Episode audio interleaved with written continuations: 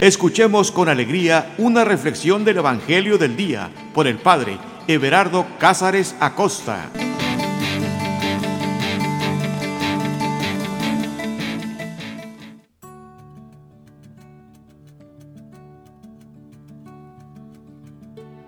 Carta de amor. Esa es la sagrada escritura para cada uno de nosotros, una carta de amor. ¿Por qué? No solamente porque es Dios nuestro Padre el que nos ama quien la ha escrito, no solamente porque nos habla mucho del amor que Él nos tiene, sino que además porque está llena de detalles de amor. Y es que efectivamente, el amor nos hace cuidar los detalles. Piensa en esto. Cuando tú tienes que hacer algo por obligación, lo haces rápido, lo haces muy a la ligera pero cuando vas a hacer algo por amor, con amor y para la persona a quien amas, cuidas cada minúsculo detalle. La Sagrada Escritura es una carta de amor porque tiene muchos detalles, detalles que nos expresan el amor que Dios nos tiene. De la misma manera nosotros como personas enamoradas de Dios, deberíamos de observar esos detalles y tener también el detalle de cuidarla, de recibirla, de meditarla, de leerla, de guardarla en nuestro corazón. Es una carta de amor. Antiguamente decían que cuando se escribían cartas e, en papel y que se mandaban por postal, cuando era el día de los enamorados o cerca a esa fecha, ahí en, en la postal, en el central de correos, se llenaba de muchos perfumes. Y poco a poco se iba descubriendo que era porque las cartas habían sido impregnadas de perfume. Cuando escribes una carta de amor, no solamente cuidas el contenido, sino también la caligrafía. Escoges muy bien el papel, el sello, la estampilla y algunos hasta le agregan, ya sea eh, la marca de lápiz labial, porque la, la sellas con un beso o con el aroma de tu perfume. La Sagrada Escritura es una carta de amor y no solamente en el contenido, sino también en todos los detalles que Dios nos da. Observa los detalles. También hay aroma en el momento en que abres la Sagrada Escritura. ¿Por qué? Porque es una carta de amor. Así que observando todos los detalles que tiene, y no pienses que las páginas están impresas de un aroma, Dios ha puesto el perfume en toda la creación. Ha puesto una gama de colores que tus ojos pueden ver y la ha impregnado de una melodía de la vida si tan solo pudieras escuchar. Así que respira profundo. Suelta por un momento todo lo que estés haciendo. Respira profundo y date cuenta de este momento, de aquí y ahora. Y concentra tus oídos, tu corazón, para escuchar esta carta de amor. Iniciamos en el nombre del Padre, en el nombre del Hijo y en el nombre del Espíritu Santo. Ven Espíritu Santo, llénanos de ti. Ven amor del Padre y del Hijo y llénanos de ti. Ven Espíritu Santo, y tú que fuiste quien inspiró estas letras, tú que fuiste quien llenó la vida de los escritores con tu presencia en el momento en que ellos empezaban a escribir.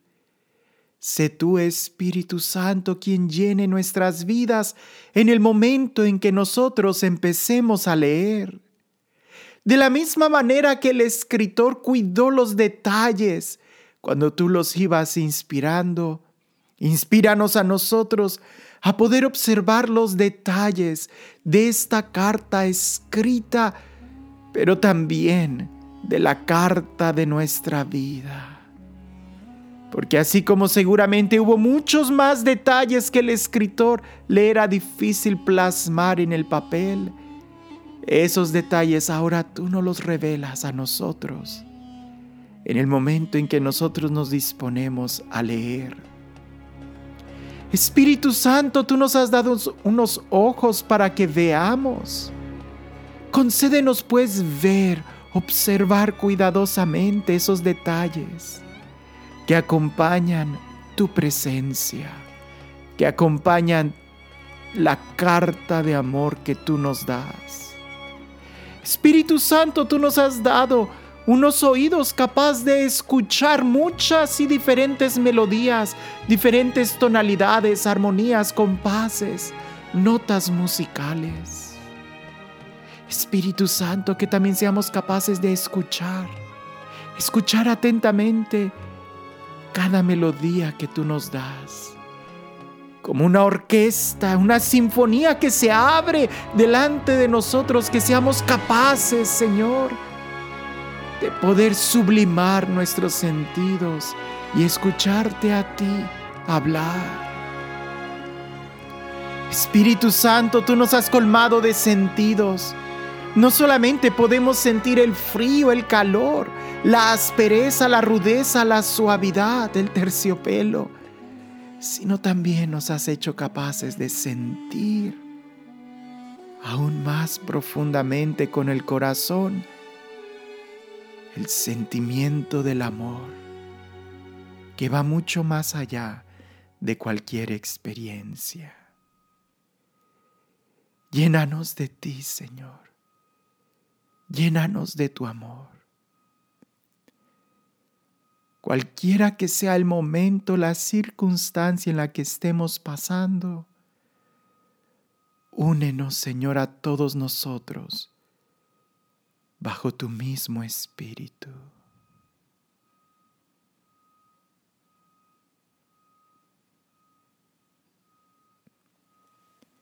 El texto que vamos a leer está tomado del Evangelio de San Mateo, capítulo 5, versículos 17 a 20.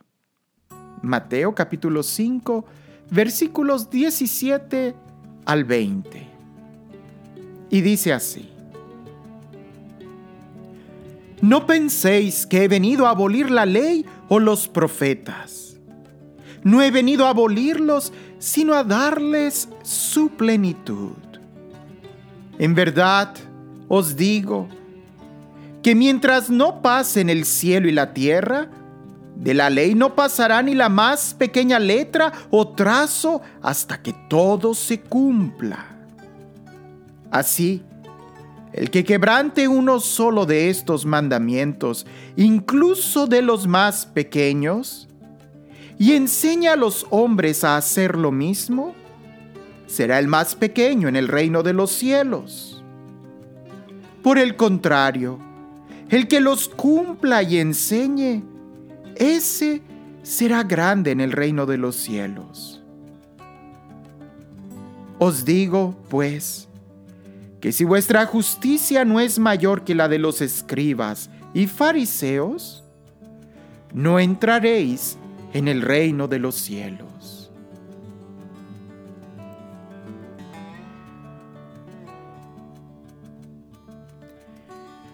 Para poder entender de una manera más profunda la fuerza de este texto, tenemos que recordar que, que este texto está tomado de la predicación del monte, cuando Jesús, en el Evangelio de Mateo, sube al monte y ahí sentado como un maestro, les enseña a todos sus discípulos. Pero ¿qué es exactamente lo que Jesús estaba enseñándoles o qué había sucedido que, que, Jesús se ve en la necesidad de, de decir eso y explicar que Él no, no ha venido a abolir la ley? Bueno, pensemos un poquito antes, tratemos de recordar. Si tienes tu Biblia, da una hoja atrás y observa que lo primero con lo que Jesús inicia su predicación es el sermón de la montaña, las bienaventuranzas. y que eso sí representaba totalmente una novedad. Bienaventurados los pobres de espíritu, bienaventurados los que sufren, bienaventurados los que tienen hambre y sed de justicia, bienaventurados sois cuando os persigan y digan contra ustedes calamidades por causa mía. Las bienaventuranzas son una novedad. Es una forma totalmente diferente de ver la ley, la espiritualidad, el seguimiento a Jesús. Pero estas bienaventuranzas, de una u otra forma, tienen su raíz en la ley. Pero Jesús las está presentando desde una forma de vivirla desde lo más profundo. En la bienaventuranza el enfoque no es, no es tanto el exterior, sino el interior. Y en ese movimiento interior es el que te lleva a una acción exterior. Por eso, momento enseguida de las bienaventuranzas, Jesús va a hablar en una parábola. Vosotros sois la sal y la luz. Y veíamos que estas parábolas también representan una novedad en la forma en cómo Jesús habla. Ciertamente ya en el Antiguo Testamento veíamos muchas parábolas, pero la forma en cómo Jesús las presenta está totalmente en una nueva forma de ver la ley. En esta parábola de la luz y la sal, que es muy importante, se pone de una manera muy clara en armonía el ser y el quehacer del cristiano. Pienso yo que la gente al contemplar a Jesús y al escucharlo han de ver inmediatamente pensado, Él viene a traernos una nueva ley. Él viene a darnos algo, algo nuevo. Y es que efectivamente, si nosotros vemos a Jesús y a Moisés, los dos estaban en el monte, en la montaña, cuando Moisés recibe la ley y se la da al pueblo. Jesús también está en el monte, en la montaña, dando una nueva ley. No. Jesús lo dice en este texto. No penséis que he venido a abolir la ley o los profetas. No, no he venido a abolirlos, sino a darles su plenitud. Y tenemos que entender esto porque en muchos momentos vemos a Jesús que toma esa actitud, quizás muy, si nosotros lo vemos de una manera muy superficial, como alguien que está eh, quitando la ley. Pero no, no, no lo está haciendo. Como por ejemplo el sábado. Jesús curaba en sábado.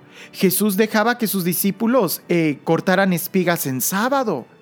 Y los, los fariseos y los escribas reprochan a Jesús. Y Jesús, Jesús les da una enseñanza. El sábado está hecho para el hombre y no el hombre para el sábado.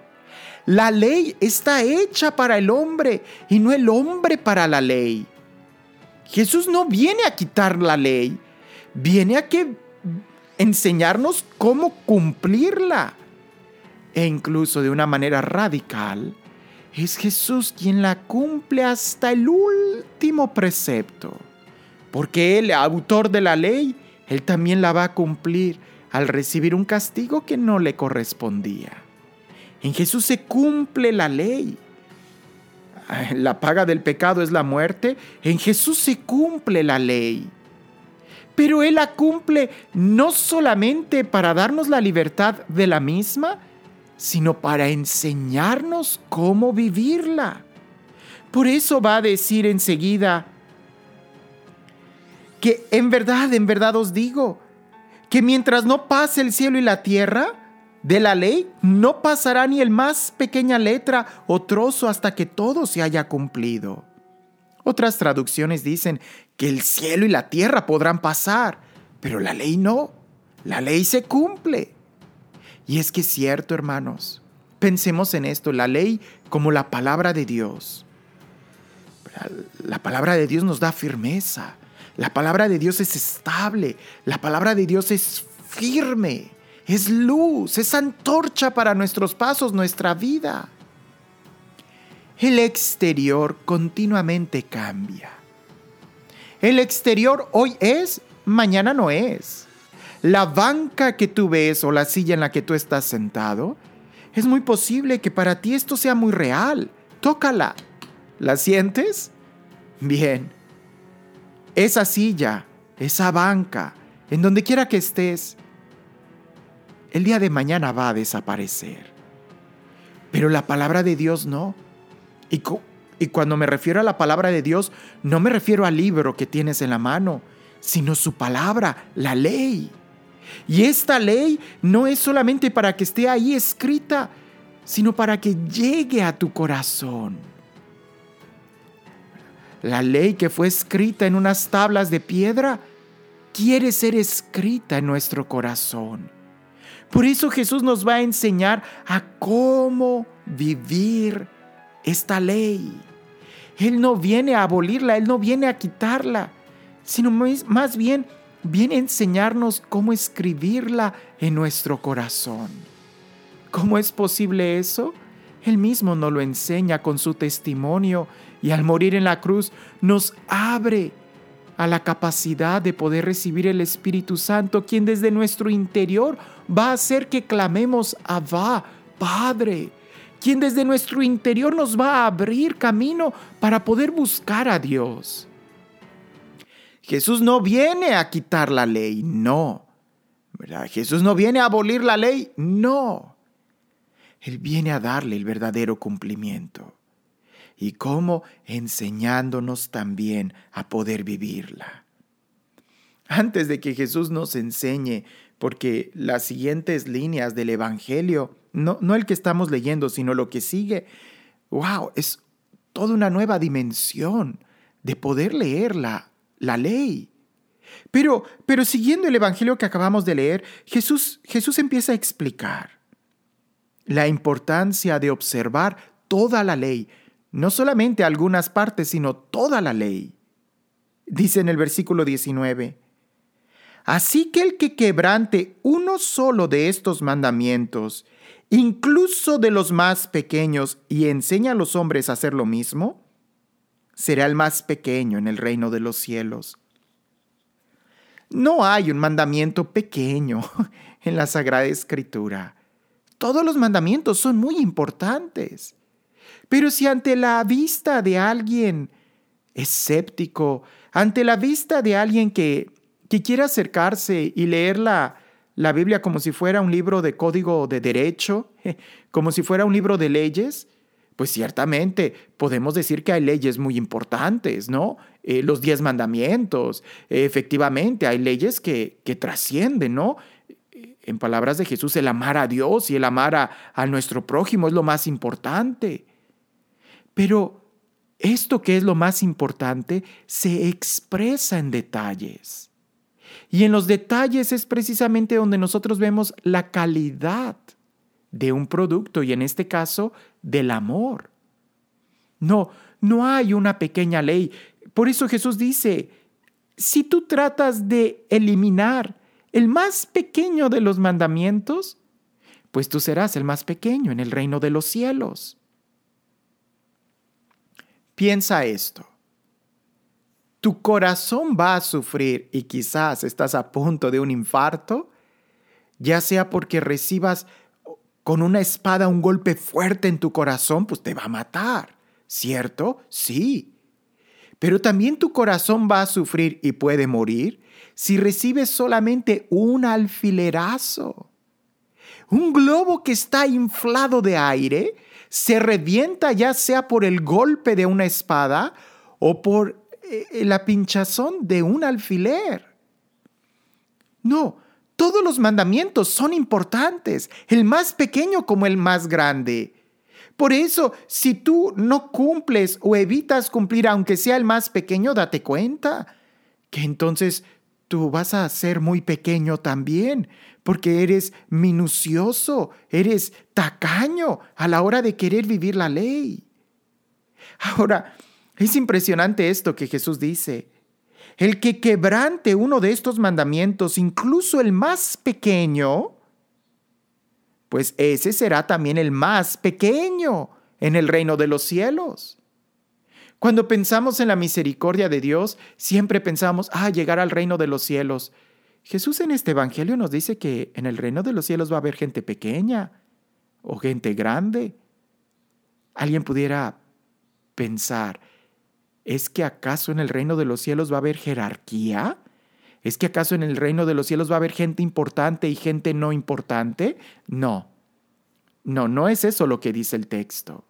San Juan de la Cruz lo explica de una manera muy bella, diciendo que esto más bien está dentro de la capacidad que cada uno de nosotros tiene. Piensa en esto. Si todos estamos en línea observando el sol o observando una pintura, en un museo todos en línea, nadie está más cerca y más lejos de la pintura, ¿cierto?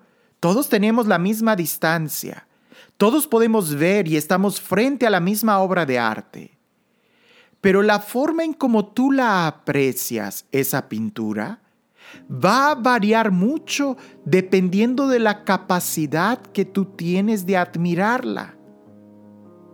Es decir, si tú no tienes ninguna capacidad, si tú no estudiaste nada sobre arte, si tú no, no tuviste ningún interés y no sabes nada del autor, absolutamente nada, y te paras frente a esa imagen, pues tú la vas a mirar como un montón de trazos y colores y ya. Pero si al lado de ti hay alguien que sí estudió, que sí se sensibilizó, que sabe incluso la historia del autor y el drama que plasmó en esa pintura y toda la expresión que tiene, definitivamente la persona que está al lado tuyo va a disfrutar mucho más el estar a la misma distancia que tú observando esa pintura. Como te das cuenta, no se trata de niveles, se trata más de la capacidad interior. En este texto sí habla de que en el cielo vamos a ser pequeños o grandes. Pequeño o grande va a ser la capacidad que tú tienes para sentir y vivir en el amor de Dios, recibir su gracia. San Juan de la Cruz lo dice, que aquí en la tierra debemos de disponer lo máximo nuestro corazón para poder disfrutar al máximo la presencia de Dios. Piensa en esto. Si tus ojos tienen muy poca capacidad de visión, lo poco que tú veas va a ser suficiente para ti.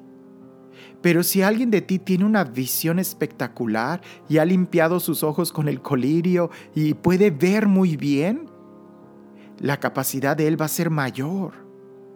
Y ambas personas van a quedar satisfechas por la capacidad que ambas tienen de ver la luz.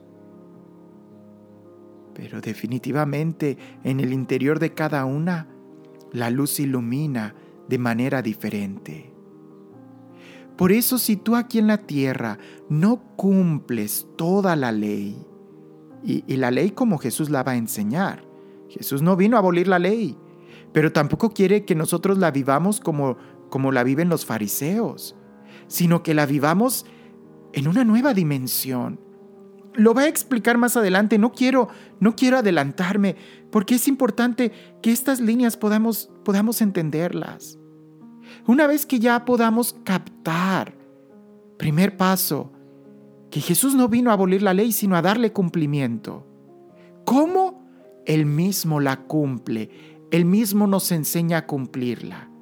Segundo, nos abre la capacidad de poder cumplirla como Él la cumplió. ¿Cómo? Gracias al Espíritu Santo. Porque esa ley ya no está escrita en tablas de piedra, sino ahora en el corazón de cada uno de nosotros. Tercer punto, el cumplir incluso el más pequeño de los preceptos. Si la ley ya no está escrita en una tabla de piedra, sino en nuestro corazón, a cada impulso que tú obedezcas de tu corazón para amar, aunque sea el más pequeño, te dispone a algo más grande. Pues el amor heroico siempre empieza por pequeños impulsos. La diferencia entre una vida ordinaria y una vida extraordinaria está precisamente en el extra, en eso pequeño que tú haces de más. Aquí Jesús ya no está hablando de la salvación, todos ya fuimos salvados. La diferencia es tanto has amado, que tanto has dispuesto tu corazón al amor de Cristo para amar, para ser obediente a la palabra. Podemos encontrar a dos personas y las dos personas han sido salvadas, redimidas, bautizadas, han, viven su fe, pero esa fe se vive de manera diferente. Pueden ir a la misa y las dos personas escuchan el mismo sermón, reciben la misma eh, experiencia de oración, pero hace eco de manera diferente de acuerdo a la capacidad que cada una de ellas ha ido demostrando al momento de abrirle su corazón a Dios, de ser obedientes al impulso más pequeño del corazón. Si no entendemos esto, vamos a pensar que también nosotros tenemos que leer toda la ley y memorizarla y vamos a terminar eh, colando eh, hasta el mosquito para poder pagar el diezmo y todo y, y se nos va a empezar a hacer tan, tan difícil la ley. No, no es eso es desde el interior. Por eso, por eso también Jesús continúa diciendo, y aquel que cumpla incluso el mandamiento más pequeño, fíjate bien, aquel que cumpla incluso el mandamiento más pequeño y así lo enseñe, ese será grande en el reino de los cielos. Pero ¿cómo? Por lo mismo, cuando tú obedeces cada pequeño impulso de amor, cada pequeño impulso de hacer caridad, te dispones cada vez más y más. Es como aquel que empieza a abrir las cortinas de su habitación en un día muy soleado. Si él está amaneciendo, despertando y ha estado siempre en el lugar oscuro, pues le va a calar la luz. Pero si no es capaz de abrir toda, toda, toda la persiana, toda la cortina, pues sus ojos no van a ver completamente la luz. Mientras más vayas esforzándote tú, poco a poco, a abrir más y más, en cada detalle, en cada pequeño detalle, la luz, más, más vas a poder ver, más vas a recibir, más vas a crecer, más grande vas a ser. Nuevamente, esto no, no es de que en el cielo vaya a haber jerarquía. No, Dios no hace distinción de personas. En el cielo no va a haber puestos de honor. En el cielo no va a haber puestos de quién está más cerquita de Dios y quién está más lejos. No, todo. Todos vamos a estar en la presencia de Dios y Dios se nos va a revelar tal cual es. La gran diferencia es con qué actitud nosotros estamos yendo si en verdad nos estamos disponiendo ya desde aquí, desde aquí en la tierra, a abrir completamente nuestro corazón, a inflamar nuestro corazón lo más que se pueda aquí en la tierra, entonces así aseguraremos que en el cielo, que en el cielo lo vamos a ver lo más que se pueda. Pero si aquí en la tierra nos acostumbramos a lo mínimo, pues, pues no esperes que en el cielo vas a recibir lo máximo. Debemos de entender esto. Porque Jesús aquí asegura que, que esa persona puede estar en el reino de los cielos, pero será pequeño. ¿Cómo, ¿Cómo que será pequeño? Pues sí, será pequeña su capacidad, porque aquí en la tierra no se dispuso a lo grande. Por eso, hermano, no se trata de, oh, buscar la salvación y ya.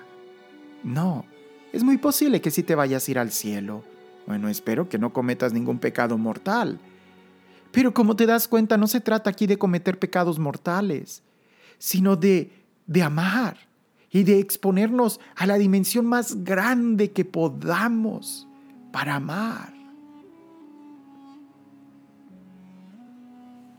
Jesús va a continuar diciendo, os digo pues, que si vuestra justicia no es mayor que la de los escribas y fariseos, no entraréis en el reino de los cielos. Y aquí Jesús ya no está hablando de cómo cumplir los mandamientos, sino que pone una comparación muy fuerte. Los escribas y fariseos. Pues caray, ¿quiénes eran los escribas y los fariseos? Imagínate, un escriba, me parece, si no me equivoco en los datos, empezaba a estudiar la ley desde los 14 años. ¿verdad? Se inscribía en la, en la, escuela, en un discipulado muy estricto desde los 14 años y se convertía en escriba ya a los 40. Y usualmente los escribas no solamente memorizaban la ley, sino que sabían muy bien cómo interpretarla agregando nuevos preceptos para asegurarse de no quebrantar la ley. Pero el énfasis que los escribas y los fariseos hacían era en el exterior, en las acciones de la ley. Jesús va a poner la ley en el corazón. Es fácil hacer la ley exterior. Alguien me pudiera decir, no, padre, es mucho más fácil hacerla desde el interior. No, porque en el exterior la evalúas. En el exterior es, ¿lo haces o no lo haces? ¿Lo hiciste o no lo hiciste? Pero en el corazón, en el corazón no solamente brota el hacer la ley, sino el también cómo la estás haciendo. Por eso Jesús dice, si su justicia no es mayor que la de los escribas y fariseos, ellos de una manera muy cegada hacían y obedecían la ley, de una manera rutinaria, externa.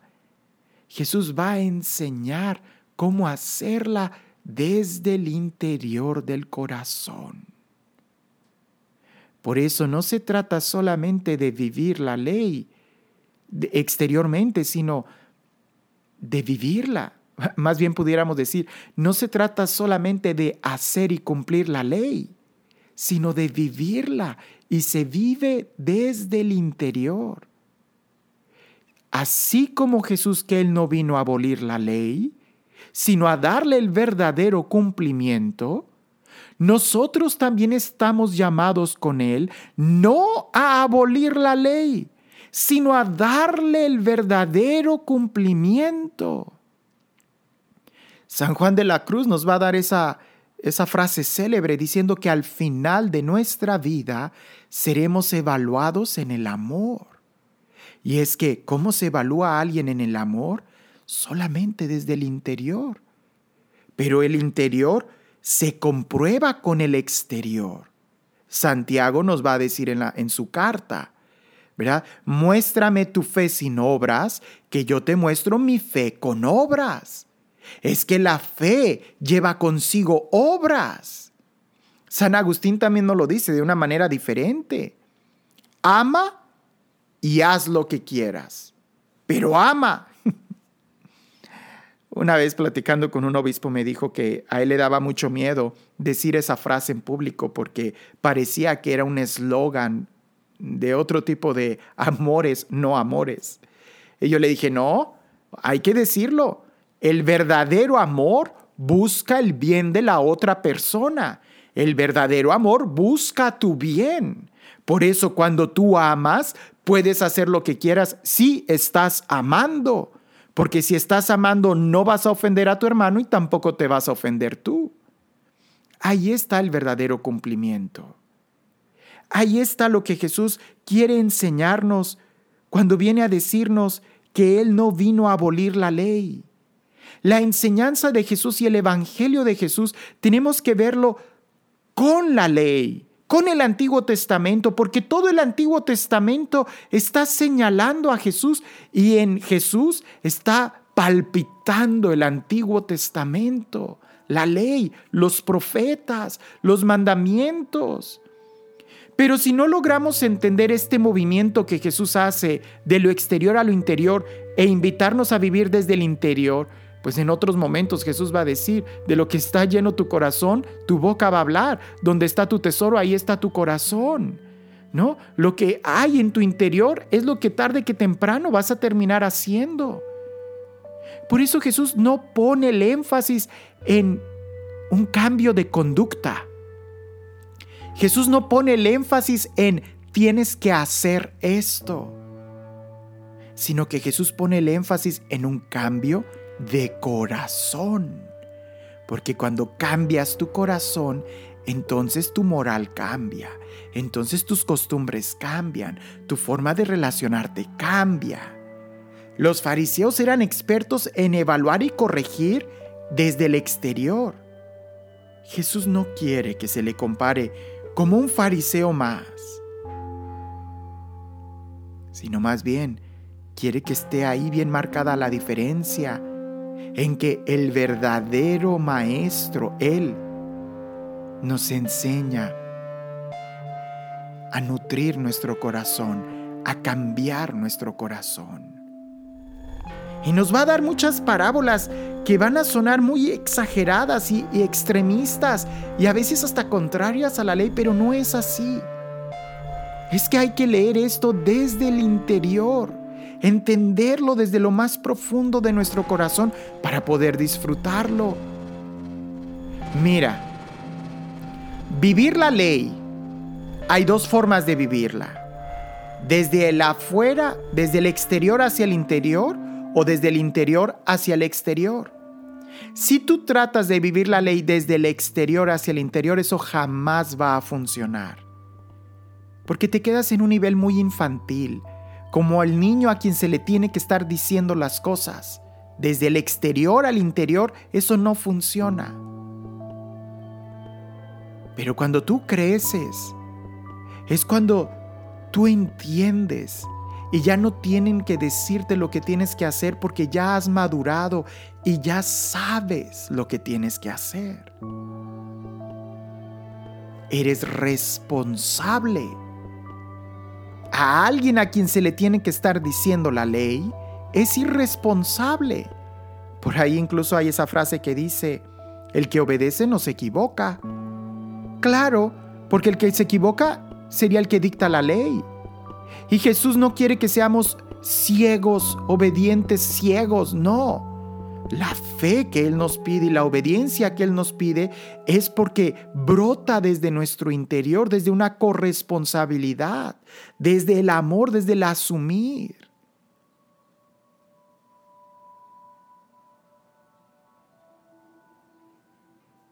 En cambio, cuando tú vives la ley desde el interior, quiere decir que has madurado.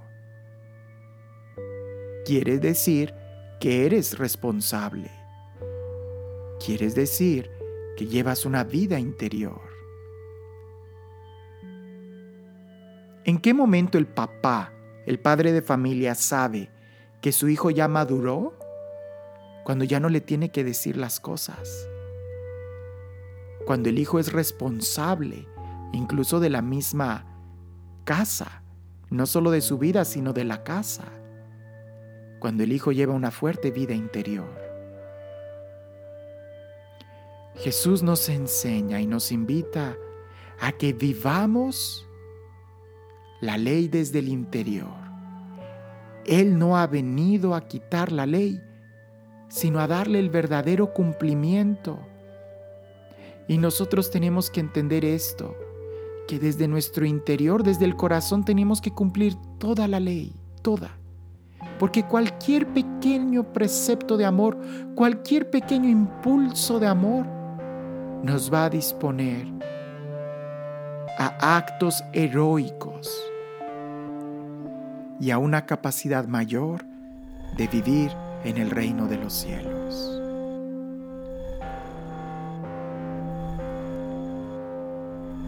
No penséis que he venido a abolir la ley o los profetas. No he venido a abolirlos, sino a darles su plenitud. En verdad, en verdad os digo, que mientras no pasen el cielo y la tierra, de la ley no pasará ni la más pequeña letra o trazo hasta que todo se cumpla. Así, el que quebrante uno solo de estos mandamientos, incluso de los más pequeños, y enseñe a los hombres a hacer lo mismo, será el más pequeño en el reino de los cielos. Por el contrario, el que los cumpla y enseñe, ese será grande en el reino de los cielos. Os digo pues, que si vuestra justicia no es mayor que la de los escribas y fariseos, no entraréis en el reino de los cielos.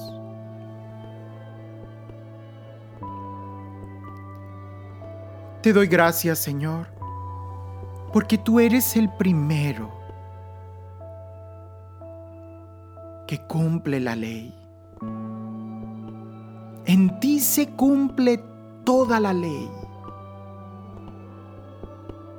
Y yo en ti, Señor, estoy llamado también a cumplir toda la ley. Así y solo así, Señor, podré tener la misma estatura que tú tienes. Esa es mi meta. Mi meta no es solamente llegar al cielo, sino ser como tú.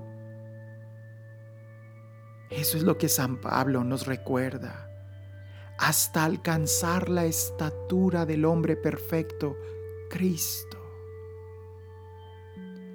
Concédeme, Señor, en esta tierra ser capaz de cumplir toda la ley hasta el precepto más pequeño, para impulsos, para que siguiendo esos pequeños impulsos de amor, mi corazón se inflame, crezca más y más. Porque en esta vida, Señor, quiero alcanzar todo, todo lo que puedo obtener de ti. En esta vida, Señor, quiero disponer mi corazón a la experiencia más grande que un ser humano y que mi naturaleza humana me deje para que entonces en el cielo no haya nada de mí que pueda impedir el contemplar tu gloria. Que aquí en la tierra, Señor, yo sea capaz de amarte absolutamente en cada mínimo detalle. A ti, a mis hermanos y en el don de la vida que me has dado.